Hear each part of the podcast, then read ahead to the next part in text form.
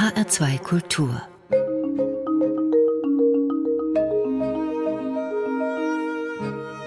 Doppelkopf am Tisch mit Martin Schröder. Martin Schröder ist seit 2016 Professor für Soziologie der Wirtschaft und Arbeit an der Philipps-Universität Marburg.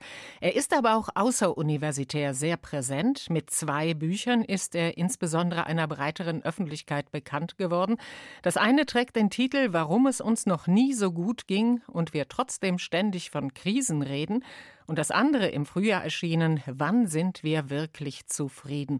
Überraschende Erkenntnisse zu Arbeit, Liebe, Kindern und Geld. Mein Name ist Rosemarie Tuchelt. Herzlich willkommen, Martin Schröder. Ja, hallo Frau Tuchelt, schön, dass ich hier sein darf. Herr Schröder, dieses letzte Buch zur Zufriedenheit, das hat ja hohe Wellen geschlagen. Wie oft sind Sie seitdem gefragt worden, ob Sie selbst denn ein zufriedener Mensch sind? Ja, das gehört tatsächlich irgendwie zu jedem Interview dazu, wobei es ja eigentlich überhaupt nichts zur Sache tut. Aber das will man dann wahrscheinlich einfach automatisch wissen. Ja, dann haben wir es angesprochen, bringen wir es hinter uns. Sind Sie ein zufriedener Mensch? Ja, also so wie die allermeisten Menschen geht es mir eigentlich ganz gut. Also ich würde mir so sieben, manchmal auch acht von zehn Punkten geben, je nachdem. Ja, damit bin ich eigentlich im Durchschnitt. Allerdings gibt es sogar 50 Prozent der Leute, die sich auf einer Skala von 0 bis 10, 8, 9 oder zehn Punkte geben. Also damit wäre ich jetzt gar nicht mal ein besonders zufriedener Mensch.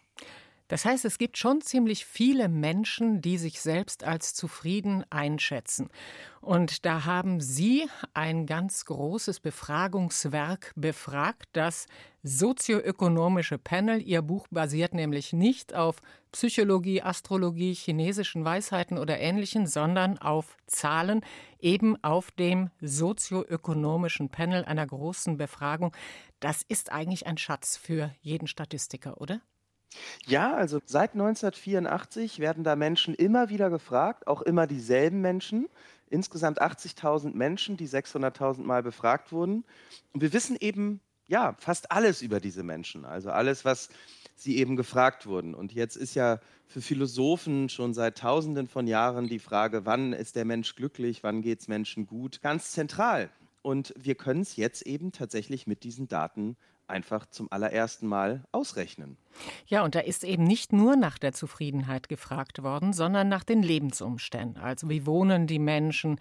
Sind sie alleinerziehend? Wie alt sind sie? Wie gesund sind sie? Ähm, welchen Beruf haben sie? Und dann eben ist auch nach der Zufriedenheit gefragt worden. Sie sagten 80.000 Menschen befragt, 600.000 Befragungen seit 1984. Ich glaube, wenn im Haushalt jemand 16 wurde, dann rückte er sozusagen nach. Also das heißt, es geht auch durch alle Generationen. Ja, dann sagen Sie mal, was macht denn die Mehrheit von uns tatsächlich zufrieden?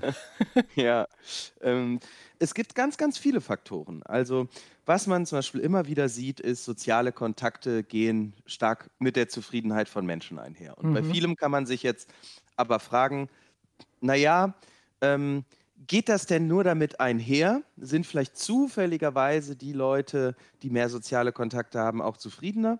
Oder führt das eine wirklich zum anderen? Also ist es wirklich so, dass wenn ich jetzt bewusst öfter anfange, Menschen zu treffen, ich dann auch zufriedener werde? Und ist es so? War, ja, genau, das weiß man manchmal nicht, aber in dem Fall kann man sich tatsächlich relativ sicher sein also erstmal gibt es den Zusammenhang und dann haben andere Forscher zum Beispiel Leute gebeten, probieren Sie doch jetzt mal ein Jahr lang glücklicher zu werden und erzählen Sie uns, was Ihr Plan dafür ist. Und Leute, deren Plan darauf beruht hat, mehr sozialen Kontakt zu haben, bei denen hat das auch geklappt. Die haben tatsächlich dann, wenn man einmal gemessen hat und ein Jahr später gemessen hat, denen ging es dann besser ein Jahr später. Und Leute, deren Pläne aber vielleicht gar nicht so schlecht waren, aber auf sich selber basiert haben, zum Beispiel ich höre auf zu rauchen oder so, die wurden eben nicht zufriedener.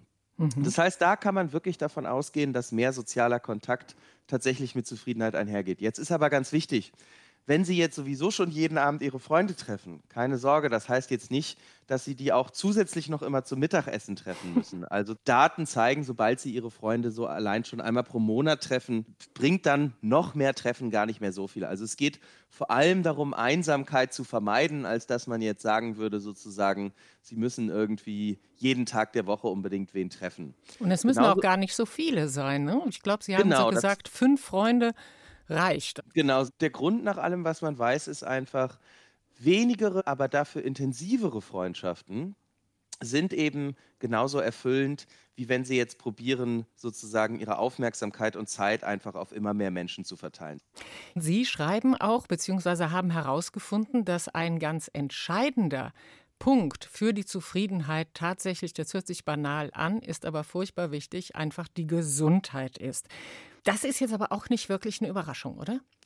Nee, also es gibt viele Ergebnisse, da würde ich tatsächlich sagen, also hoffentlich, aber vielleicht gut, dass es mal jemand ausgerechnet hat, aber wo wir es vorher nur vermuten konnten, da wissen wir es jetzt sozusagen. Und es ist aber eben nicht so, dass immer wieder einfach das herauskommt, was man sowieso vermuten würde. Zum Beispiel Kinder haben überhaupt keinen Einfluss auf die Zufriedenheit. Also weder sind Menschen mit Kindern zufriedener oder unzufriedener als Menschen ohne Kinder, noch ist dieselbe Person zufriedener oder unzufriedener, wenn sie Kinder hat, verglichen zu der Zeit, wo sie noch keine Kinder hatte. Ein weiteres interessantes Beispiel, wo man es vielleicht auch nicht unbedingt denkt, ist, dass Geld quasi völlig egal ist, solange sie nicht arm sind. Und das sind eben schon Sachen, die man vielleicht nicht vermuten würde. Das heißt, bei ein paar der Ergebnissen ist es so, dass man sich vielleicht so ein bisschen bestätigt fühlt oder gedacht hat, ach, das hätte ich schon vermutet. Ein paar der Ergebnisse sind auch eher ja, komisch in Anführungsstrichen. Dann würde ich gerne jetzt mal über diese komischen Ergebnisse mit Ihnen reden. Also Sie sagen, Kinder sind eigentlich für die Zufriedenheit des Einzelnen überhaupt nicht ausschlaggebend. Jetzt könnte man natürlich auch sagen, die eigene Zufriedenheit sollte nicht unbedingt die Motivation sein, Kinder in die Welt zu setzen. Wie sieht es denn aus mit der Suche nach dem Sinn des Lebens, den Kinder ja für viele erfüllen? Genau, da haben Sie eben völlig recht. Es geht ja nicht nur darum, Wobei, da können wir auch noch drüber reden. Ich halte es schon für einen wichtigen Maßstab, aber es geht ja nicht nur darum, dass man sagt, ich will zufrieden mit meinem Leben sein, sondern natürlich, wenn Leute Kinder haben, dann sagen die eher, ich habe einen Sinn, ich habe eine gewisse Erfülltheit. Aber mhm. sie haben eben gleichzeitig weniger von sehr vielem, von dem, was auch glücklich macht. Also mehr Zeit, die man mit Freunden verbringen kann, mehr Schlaf, mehr Geld für sich selber, mehr die Möglichkeit, Sport zu machen, einfach auch ein freieres Leben. Und das hält sich eben insgesamt die Waage. Man kann ja genauso gut sagen, Kinderlose sind nicht unglücklicher als Menschen mit Kindern. Aber das zeigt sich dann eben auch tatsächlich in den Daten. Der Soziologe Martin Schröder zu Gast im HR2 Doppelkopf. Dann gucken wir uns doch das zweite überraschende Ergebnis auch noch mal an. Geld macht nicht glücklich, sagt der Volksmund, aber es macht eben auch nach Ihren Berechnungen nicht zufrieden. Sie sagen 2000 Euro netto. Alles, was darüber geht, macht einen nicht unbedingt zufriedener. Ich nehme aber mal an, die 2000 Euro netto, da ist die Wohnungsmiete und ähnliche laufende Kosten sind schon weg, oder? Nee, nee, das ist wirklich sozusagen der Wohlstand, den Sie haben. Also das ist damit drin. Was man jetzt aber allerdings vergisst, also ich wohne in Köln, Sie senden aus Frankfurt. In so Städten ist das Leben natürlich etwas teurer. A. Gut, dafür ist es aber auch in, sagen wir mal, Mecklenburg-Vorpommern vielleicht 30 Prozent billiger. Und B, das ist immer pro Haushaltsmitglied. Sprich, als Single mhm. geht es tatsächlich um 2000 Euro netto. Als Paar zu zweit geht es um 3400 Euro. Als Paar mit einem Kind brauchen Sie 4400 Euro. Mit zwei Kindern 5400 Euro. Also so wenig ist es dann doch sozusagen nicht. Aber, das muss man sich ja vielleicht auch überlegen, ich denke, es gibt genug Menschen, die sagen, sozusagen, wenn ich jetzt noch mehr Geld verdiene, wenn ich mir noch mehr leisten kann, obwohl sie jeweils dieses Level schon haben, dann geht es mir endlich besser. Und das zeigen die Daten nicht. Übrigens aus zwei Gründen. Der erste Grund ist, sie fangen sehr schnell an, sich Sachen zu kaufen, die sie eigentlich gar nicht brauchen. Also es gibt eine Untersuchung, da wurden Menschen gefragt, ist ein Swimmingpool was Besonderes, ist ein Riesenfernseher was Besonderes? Und die Leute hielten das immer so lange für was Besonderes, bis sie es haben. Danach haben sie dann gesagt, mhm. oh, das hat ja jeder, das weiß ich nicht, bemerke ich gar nicht mehr, das bringt mir gar nichts. Und der zweite Grund ist, der damit zusammenhängt, dass man sich an Geld sehr, sehr schnell gewöhnt. Also wenn Sie jetzt 100 Euro mehr haben, dann fühlt sich das nächstes Jahr nur noch an wie 60 Euro mehr, weil Sie selber, ohne es zu merken, Ihren Lebensstil angepasst haben. Dieses eher ökonomische Menschenbild, das ja auch in unserem Wirtschaftssystem eigentlich gepflegt wird, also dass der Mensch immer mehr haben will, das unterstützen Sie ja mit dieser Zufriedenheitsstufe überhaupt nicht, oder? Ja, genau. Wobei man natürlich eine Ausnahme äh, sagen muss, sie brauchen Geld, wenn sie es bisher nicht haben. Ne? Mhm. Also man kann eben auch nicht sagen, ach, die armen Menschen, äh, denen geht es ja auch so gut, die erfreuen sich dann an was ganz anderem. Also das stimmt eben auch nicht.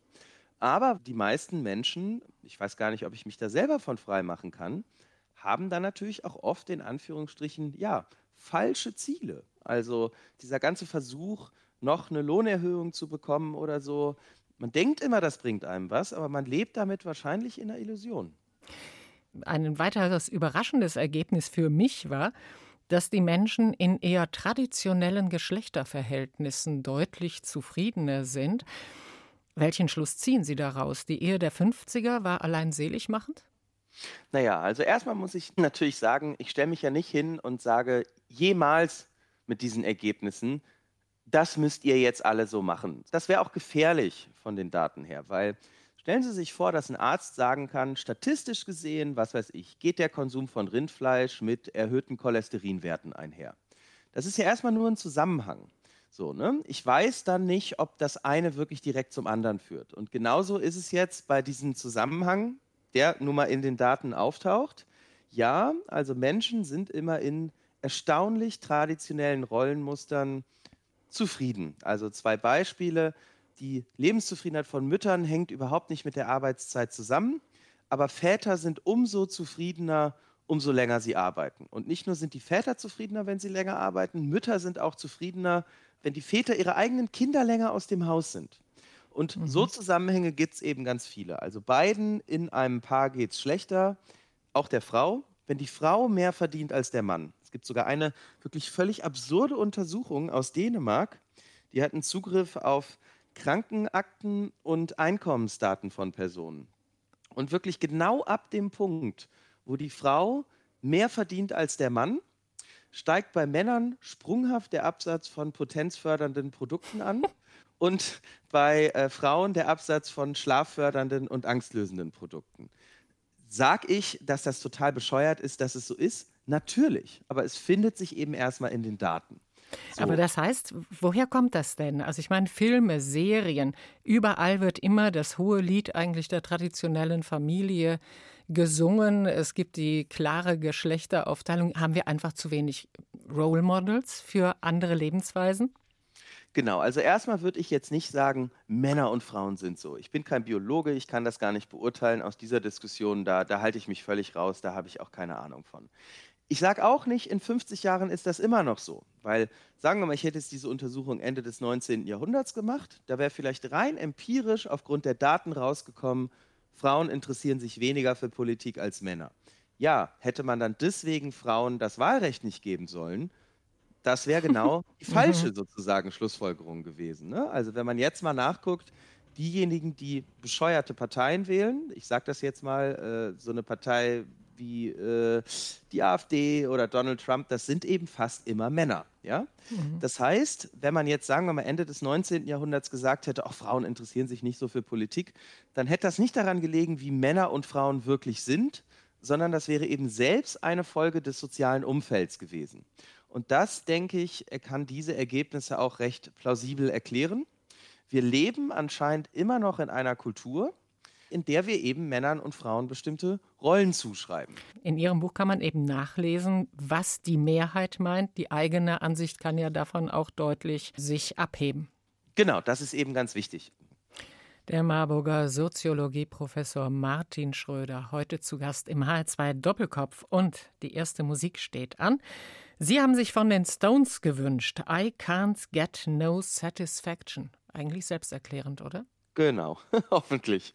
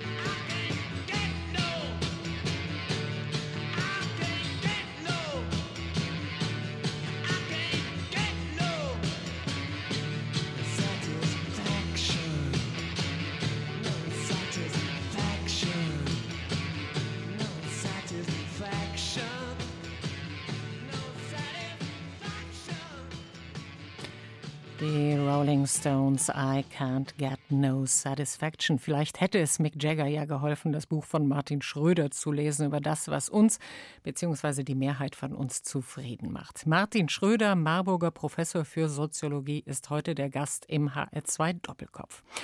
Ein paar Jahre vorher, also vor dem Buch über die Zufriedenheit, bemühte sich Martin Schröder, uns für ein anderes Faktum die Augen zu öffnen. Die Welt, in der wir leben, ist demnach viel besser, als wir denken. Genauer, warum es uns noch nie so gut ging und wir trotzdem ständig von Krisen reden. So der Titel des Buches. Und auch da haben Sie, Herr Schröder, einfach mal gängige Meinungen der Faktenlage, wie sie sich in Zahlen und Statistiken jedenfalls zeigt, gegenübergestellt. Herr Schröder, wir leben in der besten aller Welten? Wird man nicht denken, aber alle Daten und Fakten sprechen dafür. Nehmen wir mal ein paar Beispiele. 80 Prozent aller Einjährigen weltweit sind geimpft. 60 Prozent aller Mädchen in armen Ländern besuchen die Grundschule. Nur halb so viele Menschen sterben bei Naturkatastrophen wie noch vor 100 Jahren. Und die Wahrscheinlichkeit, in einem Krieg umzukommen, ist seit den 1950er Jahren um 80 Prozent gesunken. 2017 gab es nur einen Mord pro 140.000 Einwohner in Deutschland. Das ist absoluter Tiefstand. Die Lebenserwartung hat sich in den letzten 200 Jahren verdoppelt. Es gibt mehr Demokratie als je zuvor, mehr Bildung. Und heute ist einer von zehn in extremer Armut. Anfang der 80er war es noch einer von vier auf der Welt.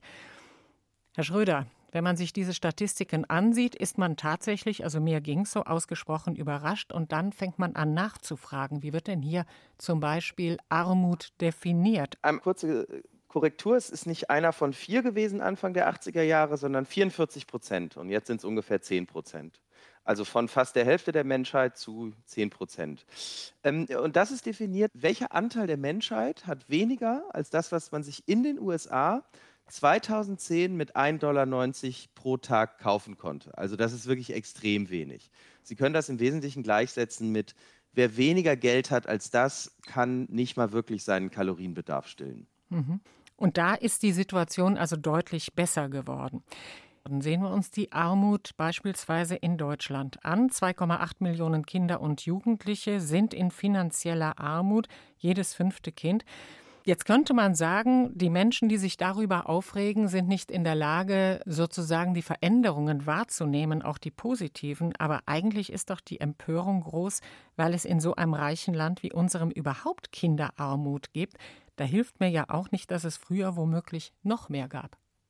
Genau, aber ich denke, beide Sichtweisen sind wichtig. Ich sage ja auch nicht, es gibt heute keine Probleme mehr auf der Welt und man darf sich um nichts mehr kümmern aber die Sichtweise, alles wird schlechter, die ist mhm. eben falsch, sondern die richtige Sichtweise ist, ja, die Welt wird besser, ja, auch das Leben in Deutschland wird besser, aber ähm, auf dem richtigen Weg zu sein, ist ja nun wirklich kein Grund, stehen zu bleiben. Also das ist sozusagen die Einstellung, die ich damit gerne befördern würde.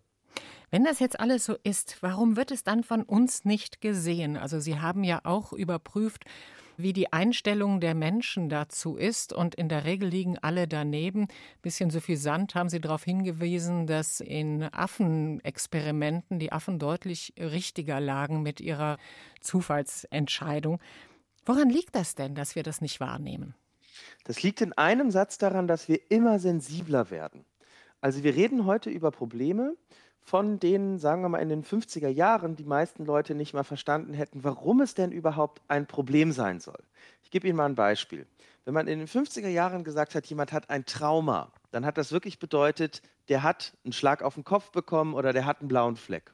So, und dann wurde immer leichter, leichtfertiger auch sozusagen das Wort Trauma für irgendwas vergeben. Ja, bis sie jetzt heute, und da gebe ich zu, da spitze ich es jetzt mal ein bisschen zu, bis sie jetzt heute sagen können, das weiß ich, der hat mich blöd angeguckt, davon habe ich ein Trauma davon getragen. Mhm. Also wir werden sozusagen immer sensibler, weil in einer Welt, in der es generell weniger Leid, weniger sozusagen Unheil gibt, wir es uns leisten können, unsere Antennen dafür immer mehr zu schärfen.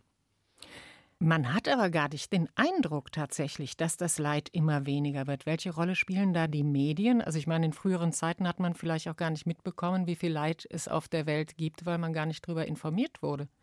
Genau, Sie werden natürlich niemals einen Journalisten haben, der sagt, äh, ich bin hier in einer Stadt, wo alle Flugzeuge heute sicher gelandet sind, kein Haus in Flammen ausgebrochen ist und einen Mord gab es auch nicht. Sondern Journalisten berichten immer über das, was schief geht. Und das ist ja auch gut so. Keiner interessiert sich für das Flugzeug, das eben sicher gelandet ist. Das bedeutet aber, sagen wir mal, heute sind immer noch ungefähr 800 Millionen Menschen in extremer Armut. Jetzt nehmen wir mal an, das würde um 99 Prozent abnehmen. Nur noch 0,1 Prozent der Menschen würden in extremer Armut leben. So, dann wird das aber immer noch bedeuten, sie haben ähm, 8 Millionen Menschen, die in extremer Armut leben. Sie können immer noch eine Fernsehkamera nehmen, in diesen Slum gehen und sagen, sind das nicht katastrophale Zustände? Und sie hätten ja recht. Das Problem ist nur, es wird immer weniger darüber aussagen, wie die durchschnittliche Entwicklung der Welt ist, sondern man erfährt halt immer mehr über den immer kleiner werdenden Teil der Welt, der eben nicht besser wird. Und das ist eben das, was Medien machen, was auch gut ist, dass sie es machen. Aber wir schließen dann immer mehr sozusagen von der Ausnahme auf die Regel. Die Medien sind das eine, die Social Media spielen da sicherlich auch noch mal eine ganz besondere Rolle. Sie haben aber auch noch mal drei ja, Aspekte hervorgehoben, die sozusagen in uns selber liegen, weshalb wir eher dazu neigen, Dinge pessimistisch zu sehen, sage ich mal. Das ist zum einen der rosa Blick auf die Vergangenheit, also dass man Dinge, die schlecht gelaufen sind, auch möglichst verarbeitet und nicht mehr so gerne dran denkt. Dann etwas, dass sie den Negativitätsbias, also negative Erlebnisse beeinflussen uns mehr als positive. Ja, das ist, glaube ich, aus der Menschheitsgeschichte, wenn unsere Vorfahren die blauen Blümchen an der Höhle wichtiger gefunden hätten als den Säbelzahntiger, der da um die Ecke schleicht, genau. dann hätten wir ein Problem, beziehungsweise wir hätten jetzt heute wahrscheinlich überhaupt gar kein Problem mehr. Ja, und dann gibt es noch sowas wie diesen Verfügbarkeitsbias. Was ist das denn? Das bedeutet, Menschen sind unfassbar schlecht darin, irgendwas an, durch Wahrscheinlichkeiten zu beurteilen. Stattdessen denken wir, etwas ist wahrscheinlicher, wenn wir uns leichter daran erinnern können. Das heißt auch, wenn Sie jetzt, sagen wir mal, gestern von irgendeinem Teil der Welt gehört haben, dass da ein Erdbeben war, dann sagt das natürlich rein statistisch gesehen überhaupt nichts darüber aus, ob bei Ihnen morgen ein Erdbeben ist. Aber Sie denken, Sie halten es dann für wahrscheinlicher, weil Sie sich leichter an Erdbeben erinnern können. Ein ganz konkretes Beispiel, wir alle werden, wenn wir das jetzt mit Covid-19 mal überstanden haben, noch jahrelang eine neue Pandemie für wahrscheinlicher halten, als wir es getan hätten, wenn es jetzt mhm. Covid-19 nicht gegeben hätte. Einfach nur, weil wir uns leichter daran erinnern können, dass es ja sowas überhaupt gibt. Und das ist eben dieser Verfügbarkeitsbias. Gilt das auch für Fiktionales? Also ich denke manchmal, man hat ja am Tag ungefähr die Auswahl zwischen 15 verschiedenen Krimiserien. Ähm, macht das für das eigene Befinden auch Mord und Totschlag in der realen Welt wahrscheinlicher? Ähm, also ich glaube nicht, dass es erstmal Mord und Totschlag wahrscheinlicher macht, aber es kann Sorge vor Mord und Totschlag wahrscheinlicher das meinte ich, machen. Ja. Ne? Genau. Ob das so ist, weiß ich nicht, aber Sie können sich ja einfach mal äh, zum Spaß im Urlaub, äh, im Badeurlaub den Film Der Weiße Hai angucken und sich dann überlegen und dann mal beobachten, ob sie mit demselben Gefühl ins Wasser steigen, wie sie ins Wasser gestiegen sind, bevor sie den Film geguckt haben. Mhm. Und irrationalerweise werden sie wahrscheinlich mehr Angst haben, sozusagen. Insofern spricht schon viel dafür, dass dieses sozusagen Grauseln, was wir ja auch ganz gerne machen, wiederum dann vielleicht auch beeinflusst, dass wir die Welt teilweise für gefährlicher halten, als sie wirklich ist. Martin Schröder zu Gast im HR2 Doppelkopf. Ein interessantes Faktum ist ja auch, dass die Befragten, je intellektueller sie sind, desto pessimistischer sind sie auch. Also Nobelpreisträger, die schlossen eigentlich am allerschlechtesten ab bei der Beurteilung der Weltlage. Woran liegt denn sowas? Ja, es ist ja ganz lustig. Ich war letztens bei meinem Lieblingsimbissmann und äh, habe mich irgendwie mit ihm unterhalten. Er meinte, ich gucke einfach nie Nachrichten, äh, ich lese keine Zeitung, das interessiert mich alles nicht. Und dann meinte ich, ja, das kann doch nicht sein. Und er, doch, überleg dir doch mal, was ändert sich jemals in meinem Leben durch das, was in der Zeitung steht? Gut, durch Covid-19 jetzt tatsächlich mal ein bisschen, aber generell kann man natürlich sagen, äh, wenn wir einfach so unser Leben leben, kann uns eigentlich relativ egal sein, ob ne, selbst sowas passiert wie 9-11 in den USA das beeinflusst uns meistens gar nicht. Aber umso mehr wir uns natürlich klar machen, was im Rest der Welt schiefläuft, und wir bekommen ja vor allem das mit, was schiefläuft, umso eher haben wir natürlich auch den Eindruck, dass ganz schön viel schiefläuft. Und das kann dann eben dazu führen, dass gerade gebildetere, in Anführungsstrichen, Menschen ähm, sozusagen sich noch mehr Sorgen um den Zustand der Welt machen als Leute, die sich da vielleicht auch gar nicht so mit auseinandersetzen. Ein Gegenargument wären wahrscheinlich die Leute, die vermehrt Verschwörungstheorien anhängen und da auch Katastrophen sehen, die es tatsächlich nicht gibt, oder? Ja, wobei es da nochmal einen wirklich ganz klaren Unterschied gibt. Verschwörungstheoretiker glauben ja immer, dass irgendeine Gruppe oder irgendwer dahinter steckt. Also sie glauben ja immer, es gibt jemand, der hat sozusagen den Masterplan. Irgendwer steckt da geheim dahinter und zieht die Fäden. Und das ist eben das Interessante.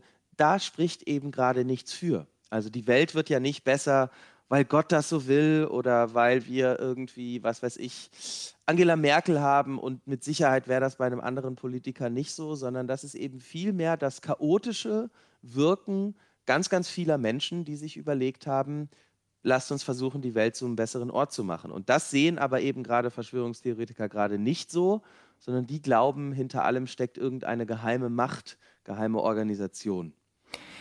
Pessimisten sind nicht unbedingt die Menschen, die Sie besonders mögen, habe ich den Eindruck. Also Sie sagen, Pessimisten machen die Welt schlechter.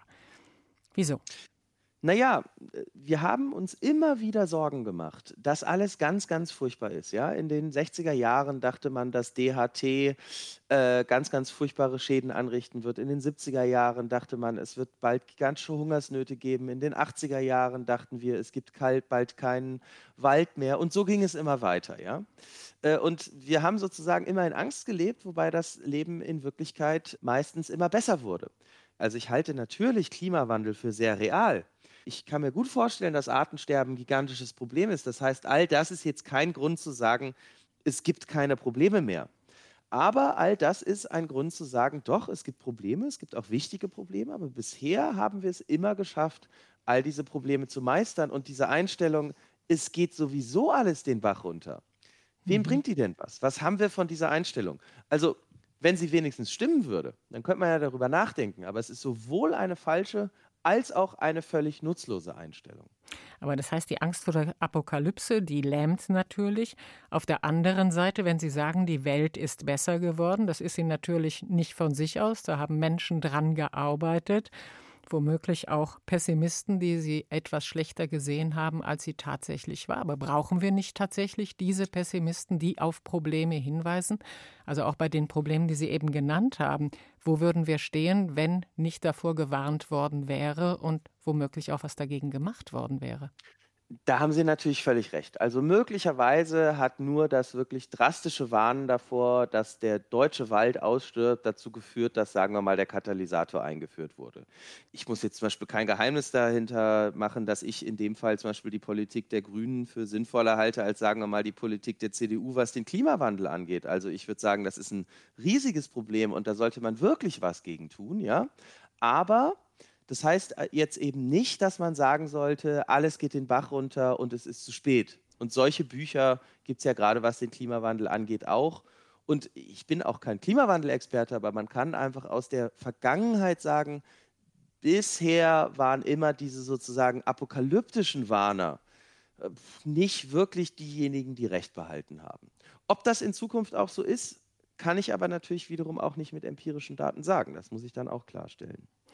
Martin Schröder, Soziologieprofessor aus Marburg, ist heute zu Gast im HR2 Doppelkopf. Und Ihr nächster Musikwunsch, ja, also viel optimistischer kann man da eigentlich gar nicht sein, aus dem Film Das Leben des Brian. Always look on the bright side of life. Some things in life are bad, they can really make you mad. Other things just make you swear and curse. When you're chewing on life's gristle, that grumble, give a whistle. And this'll help things turn out for the best. And always look on the bright side of life. Always look on the light side of life. Life seems jolly rotten, there's something you've forgotten, and that's to laugh and smile and dance and sing. When you're feeling in the dumps, don't be silly chumps. Just purse your lips and whistle, that's the thing.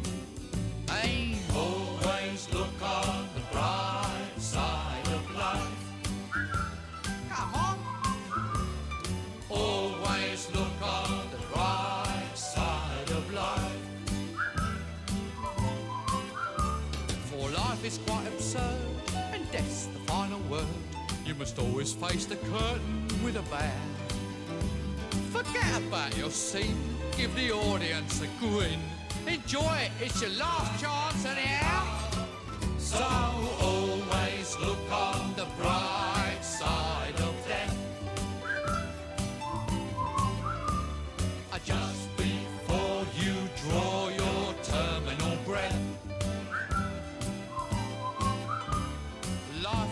Shit when you look at it. Life's a laugh and death's a joke, it's true. You'll see it's all a show, keep 'em laughing as you go. Just remember that the last laugh is on you.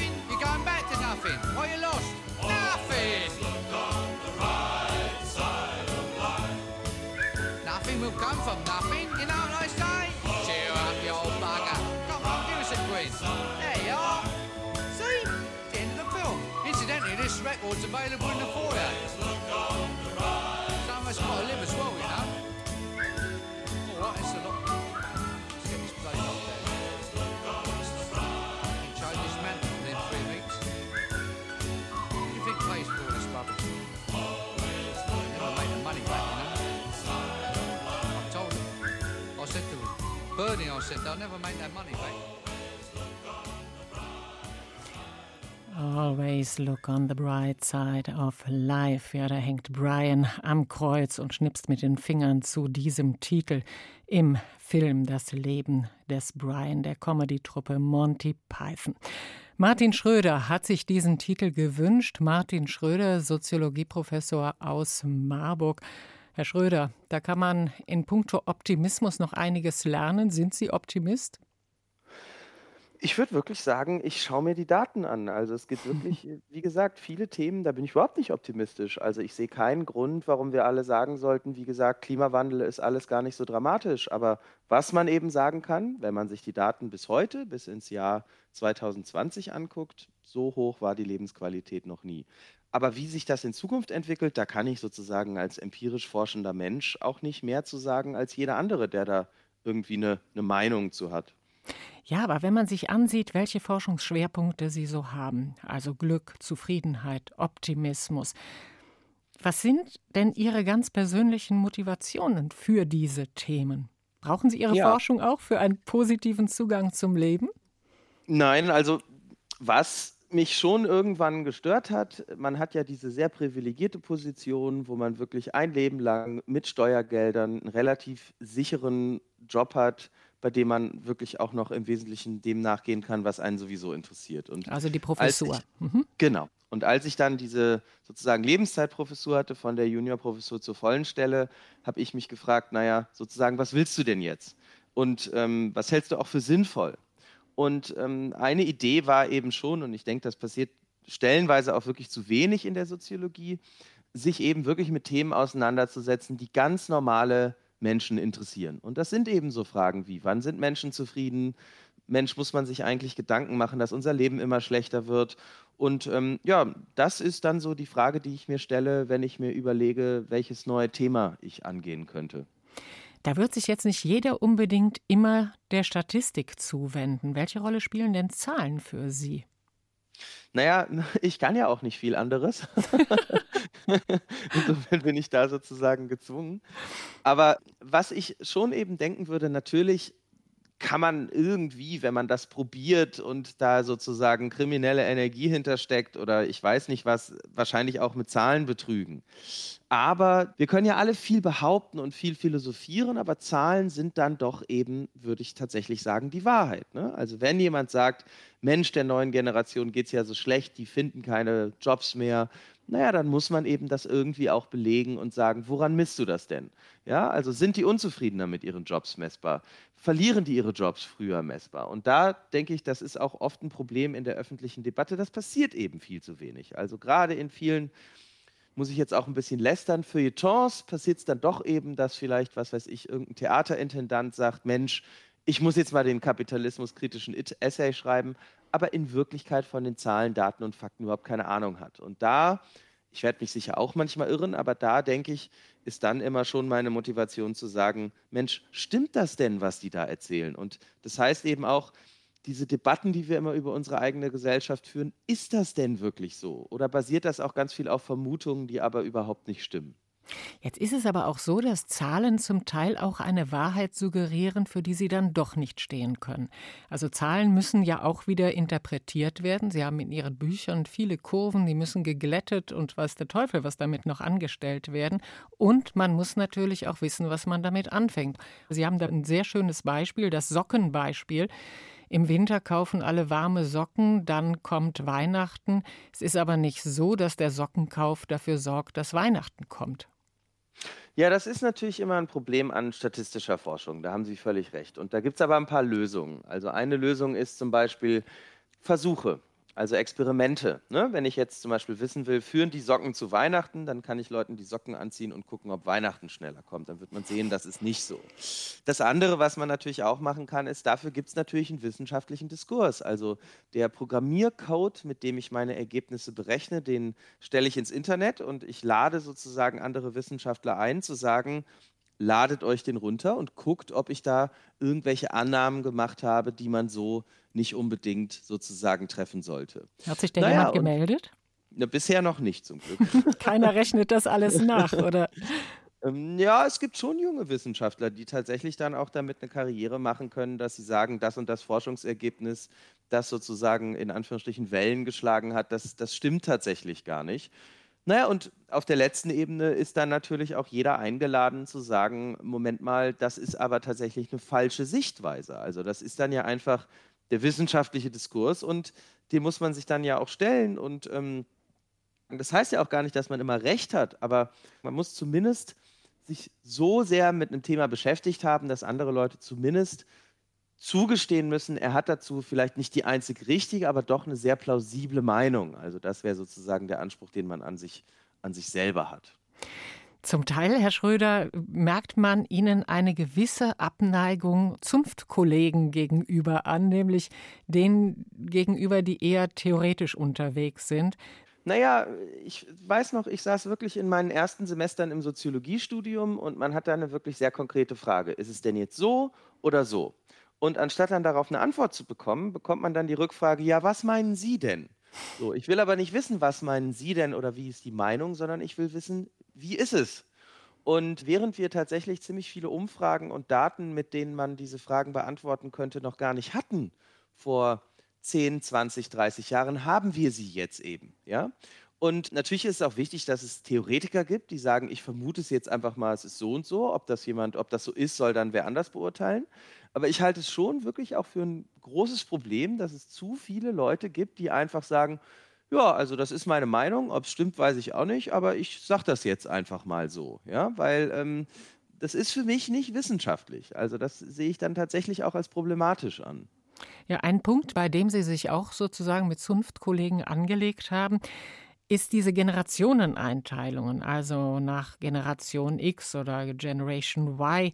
Ähm, Sie wären ein früher Vertreter der Generation Y, da wäre Ihnen Glück wichtiger als Karriere, Leistung und Lebensgenuss wären aber kein Widerspruch.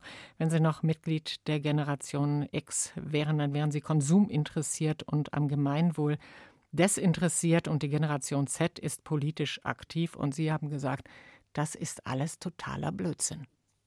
Ja, ist eine ganz lustige Geschichte. Also mir hatten ähm, Buchverlag angeboten, Mensch, schreiben Sie doch auch mal ein Buch darüber, die junge Generation, die kann doch gar nichts. Und jetzt rechnen Sie das, gucken Sie mal nach. Und ich habe gesagt, gut, ich schaue mal nach. Und technisch gesehen bedeutet Generation, ich kann die Einstellungen von Menschen mit ihrem Geburtsdatum erklären, egal wie alt sie sind und egal in welchem Jahr ich sie nach ihrer Einstellung frage.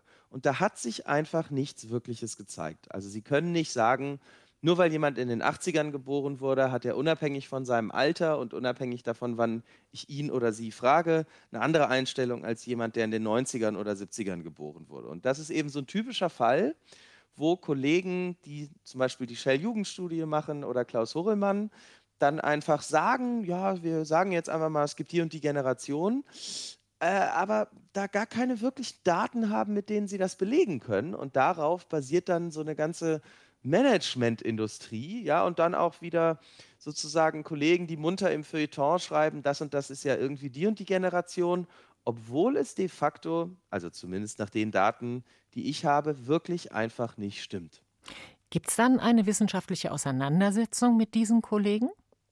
Ja, also den, den gab es dann tatsächlich zwischen mir und dem Kollegen Horelmann und einigen anderen in der Kölner Zeitschrift für Soziologie. Das ist eine der zwei großen Soziologie- Zeitschriften in Deutschland und deren Argumentation war dann, äh, jetzt vielleicht tue ich Ihnen Unrecht, wenn ich das so wiedergebe, doch, doch, diese Generationen gibt es, aber die kann man so mit den normalen Mitteln der Sozialforschung nicht feststellen. Und ähm, naja, vielleicht gibt es ja auch nicht die Generation per se, sondern dann gibt es sie nur in bestimmten Regionen und Bildungsschichten und Geschlechtern. Naja, und das ist dann so eine Art von Zurückrudern, wo ich dann aber sagen würde, okay, dann müssen wir jetzt von der schleswig-holsteinischen ähm, weiblichen Generation reden, die es aber nur unter Gymnasiasten gibt. Und ne, also das führt einen nicht wirklich weiter. Und zu sagen, ähm, ja, das kann man mit den normalen Mitteln äh, der empirischen Sozialforschung nicht zeigen, ist so ein bisschen, als ob man sagt, naja, ja, der König hat zwar Kleider an, aber die kann halt nun mal niemand sehen. Also das finde ich auch sehr problematisch. Gut, aber wenn dann jeder da so seine Argumente gebracht hat, das muss man auch sagen, dann kommt man nicht weiter. Also es gibt den Spruch, wissenschaftliche Theorien sterben Grab für Grab. Also es ist selten so, dass man die Leute, die die Theorie mal gemacht haben, von einer anderen Meinung überzeugt. Es geht dann eher darum, dass die Leute, die sozusagen sich neu einem Themenfeld widmen, die bestehenden Theorien angucken und dann überlegen, was denen plausibler erscheint sozusagen. Also ähm, es geht jetzt selten leider darum, dass man die überzeugt, die das bisher so gesehen haben, sondern eher Leute, die noch gar keine Meinung haben, sozusagen, dass die sich dann deswegen eine bessere neue Meinung bilden können. Hört sich aber erstmal zumindest nach einem ziemlich lebendigen wissenschaftlichen Diskurs an. Was sind Ihre nächsten Projekte? Ja, also ich habe jetzt gerade, also erstmal interessiert mich, was da los ist. Also früher gab es ja weder so wirklich viele Leute, die die AfD gewählt haben, noch viele Leute, die wirklich so richtig viel gegen die EU hatten. Und da scheint sich irgendwas verändert zu haben. Und mich interessiert, woran das liegen könnte. Also warum mehr und mehr Leute anscheinend zumindest sozusagen sagen, so wie es ist, geht es nicht weiter. Eine zweite Sache, die hört sich jetzt erstmal so an, als ob ich völlig verrückt sei. Aber die Idee für den Buchtitel ist, die Emanzipation ist jetzt fertig. Aha. Weil man sieht an wirklich sehr vielen Daten, also ja, Frauen verdienen weniger Geld als Männer, ja, Frauen treffen ent andere Entscheidungen. Nur was ich dahinter nicht sehe, ist, dass sie sozusagen dazu gezwungen werden. Ich gebe Ihnen mal ein Beispiel. In Ländern wie der Türkei oder Afghanistan, da studieren tatsächlich genauso viele Frauen wie Männer Ingenieurswissenschaften, Informatik und so weiter. Die Länder, in denen das am wenigsten der Fall ist, das sind eben vor allem Länder wie Schweden, Dänemark, wo sozusagen die Gleichberechtigung am weitesten fortgeschritten ist. Und das ist ganz interessant, weil wir unterstellen immer, wenn Frauen sich anders verhalten als Männer, naja, dann ist halt die Emanzipation nicht fertig. Also solange Frauen sich nicht so verhalten wie Männer, können sie sozusagen nicht so emanzipiert sein. Und mein Argument, aber da grabe ich sozusagen jetzt gerade erstmal in Daten, ist zu sagen, Moment mal, vielleicht zeigt sich Emanzipation gerade dadurch, dass Frauen eben nicht das Leben leben, das Männer leben, weil sie vielleicht auch gar nicht dieses Leben leben wollen sozusagen. Mhm. Aber das ist auch erst so eine Idee, die ich habe steile These erinnert einen auch an Thesen dieser Art, die auch früher schon mal aufgestellt worden sind. Ich bin gespannt auf diesen neuen Ansatz. Ach, Damit, dann müssen Sie mir aber noch ein paar Lektüre-Hinweise geben. naja, dass Frauen gar nicht die Männerberufe wollen, weil die sind ja, sowieso okay. alle viel zu schwer. Damit war man als Frau schon lange konfrontiert, würde ich Mhm. mal so sagen. Ja, also auch wird wahrscheinlich auch was sein, womit man sich nicht nur Freunde macht. Ich muss auch mal gucken, ob es wirklich stimmt. Also ich grab da wirklich einfach noch in den Daten rum, sozusagen. Dann wünsche ich Ihnen, dass Sie wie auch immer fündig werden und bedanke mich bei Martin Schröder, Professor für Soziologie in Marburg. Und ich sage Ihnen noch die Titel der Bücher, über die wir gesprochen haben. Wann sind wir wirklich zufrieden? Überraschende Erkenntnisse zu Arbeit, Liebe, Kindern, Geld ist bei C. Bertelsmann erschienen. Und warum es uns noch nie so gut ging und wir trotzdem ständig von Krisen reden. Dieses Buch erschien bei Benevento. Mein Name ist Rosemarie Tuchelt. Ich bedanke mich nochmals bei Martin Schröder. Ja, und hier kommen jetzt die Beatles mit Here Comes the Sun.